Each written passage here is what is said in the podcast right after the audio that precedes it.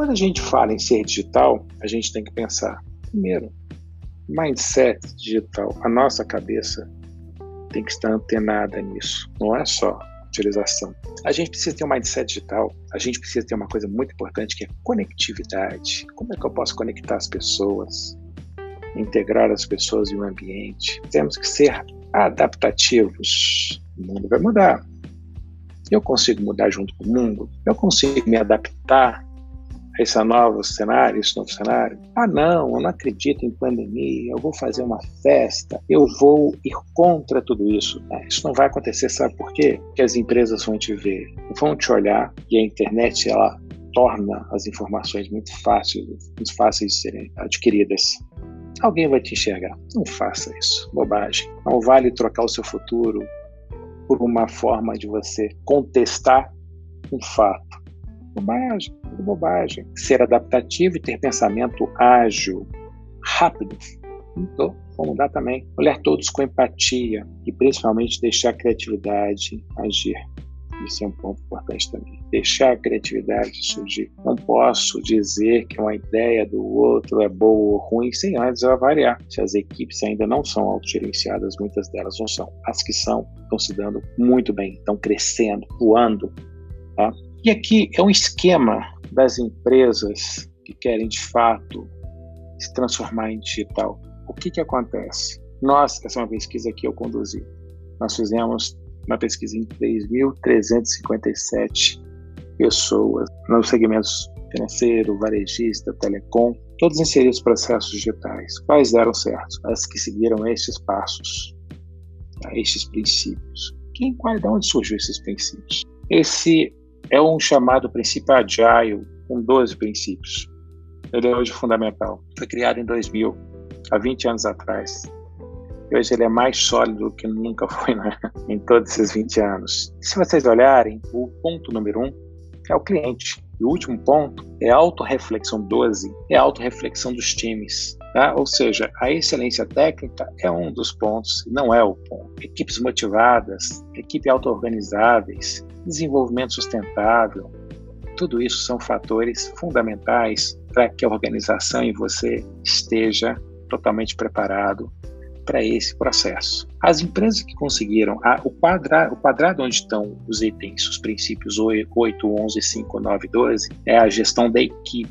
O quadrado onde estão 1, 4, 3, 10, 2 e 7 é como você olha para o externo. São elementos fantásticos.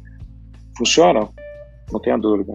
E as empresas que deram certo foram as empresas que apostaram nesse elemento. Ou seja, as empresas conseguiram transformar tá? uma imponderável oportunidade, essas empresas estão crescendo, estão voando, estão escalando, estão se tornando mais fortes, estão se tornando mais sustentáveis. As empresas que estão olhando tudo isso como ameaça estão morrendo. Ficam mais preocupadas em chorar do que agir. Tem uma frase da Primeira Guerra Mundial que fala o seguinte: você pode, você pode chorar ou fazer os lenços para quem chora. Vocês são responsáveis pelas suas carreiras, pelo protagonismo da carreira de vocês. Então vocês podem chorar, fazer os lenços. É uma escolha de vocês. Ninguém vai escolher isso por vocês, sim vocês mesmos. Vocês têm que estar preparados para isso. Tem que estar preparado tanto espiritualmente quanto mentalmente. A jornada vai ser fácil? Não vai. Não existe sucesso sem jornada, sem jornada complexa, difícil. No momento que vocês optem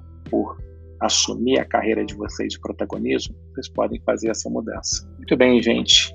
Agora chegou a hora de vocês perguntarem o que, que vocês gostariam de perguntar, de tirar dúvida, aproveitar o nosso bate-papo aqui. É, gostaria de saber, a Evelyn perguntou, gostaria de saber quais são as suas impressões sobre a ciência da informação nos cursos de graduação. Acredito que os currículos acompanham as novas tendências de transformação digital? Desculpa, mas não acompanham.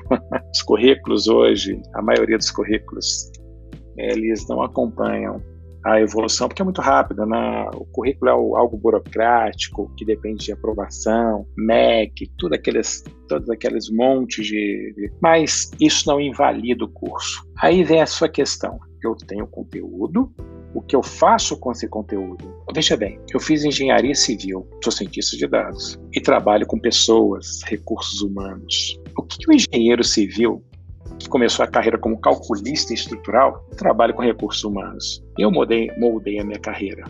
Eu não deixei que moldassem por mim e nem que o meu currículo me moldasse. Então, Evelyn, você não tem que estar preocupado, preocupada com, uh, com a sua carreira, o currículo, mas sim que você pode pegar e fazer com esses instrumentos tá ok? Complementando a Eve, sou formado em, em, jornalismo e muita coisa que quase não existe mais, tipo revista física. A minha filha, ela trabalha com a área de mídia, mídia digital. Ela começou, onde que ela aprendeu a gostar de mídia digital? Lendo livro, né? Lendo livro infantil. Aí ela começou a ver as figuras, começou a ver as figuras de papel físico, começou a ver aquilo lá e começou a gostar das formas, das formas, ela foi se adaptando aos novos tempos. Então, talvez as revistas sejam uma inspiração para você. Tipografia, tipografia hoje é algo fantástico. Design, letras, formas, formatos. Então, use o máximo que você tiver. Use o máximo que as pessoas possam te dar. Extrapole, vá além. O que você acha sobre a teoria de muitas pessoas acreditam, acreditam que as máquinas podem substituir os humanos em um futuro próximo? Isso é balela. sendo muito direto para você. Vou substituir um monte de função. Então você vai fazer o seguinte teste: reparar no seu dia a dia. Se a sua rotina for igual todos os dias, então você vai ser substituída. Criatividade, hum, vai demorar muito ainda. Você pensar, criar, pensar em design, pensar em ciência da computação, imaginar o que pode vir no futuro, isso nada tá é lógica. Ao mesmo tempo que algumas carreiras são substituídas, surgem outras. Funciona assim. Então, não se preocupe. Se você tiver com vontade, tiver desejo, nada vai acabar com a sua carreira. Com as carreiras deixando de ser fixas, como se preparar, atualizar para o mercado de trabalho. Gisele, você vai ter que ler muito, estudar muito, mas isso ainda é o mínimo que você pode fazer. Quer aproveitar? Monte grupo de pessoas com opiniões distintas à sua. Essa é a melhor forma de você entender. Mas não monte para discutir coisas bobas, não. Leve temas interessantes e procure fazer com que todos discutam. Exponham suas próprias ideias. Aí vem aquela questão da transparência da comunicação, que é muito importante saiba escutar, saiba discutir. Essa é a melhor forma de você se preparar. Não subestime essas discussões em grupos, tá? É assim que a gente faz acontecer. A nossa empresa inovadora ganhou vários prêmios de inovação e todas as pessoas, independente do seu cargo, opinam nela. Da Inessa, estamos entrando no mercado de trabalho para começarmos a ser agentes de mudança das empresas. Muito boa pergunta, Inessa. A forma que você tem para poder assumir o protagonismo é buscar, é principalmente buscar ambientes de trabalho que hoje são cada vez mais férteis, onde você possa opinar. Mas tem uma coisa muito importante que faz com que as pessoas não assumam protagonismo, timidez. Tá? Elas ficarem com medo de falar, com medo de opinar, ficarem com medo da, das punições. Isso é algo muito importante. E mais ainda, não subestimar a si próprio, tá? Falar tudo o que pensa, dizer o que está acreditando, porque só assim as pessoas vão notar que você é capaz de ir à frente e além, tá? Então são das ideias mais bobas que surgem os grandes inventos. Isso é um ponto importante. A Laura, também acho difícil demais, ainda mais para cursos como o meu que envolve muita criatividade. Sim, sim. É, a criatividade é algo que você usa o seu lado direito, seu cérebro. Você tem que estar muito disposto a falar e a errar. A criatividade não necessariamente significa acertos. Você pode dar ideias que talvez não funcionem. Mas aí vem uma coisa, Laura, muito importante, que é você ser capaz de aceitar críticas, tá? Isso é muito importante. Nós brasileiros somos emocionais e muitas vezes quando a gente escuta uma crítica, a gente acha que é pessoal. Não, tente entender que os seus críticos são os seus melhores, são os seus melhores aliados, porque às vezes eles podem estar te apontando uma coisa que talvez você precise melhorar de fato. Quais comportamentos você acredita que são fundamentais para os educadores de hoje nos próximos anos? Empatia disparado, é um comportamento fantástico. Conectividade, outro comportamento fantástico. Mindset digital é outro comportamento fantástico. Então, nós temos vários comportamentos dentro desses três, são importantíssimos. Você saber trabalhar em equipe e, principalmente, conseguir escutar, tá? Fernando, você disse que temos que enxergar o potencial do outro para nos auxiliar a crescer. Ótimo, mas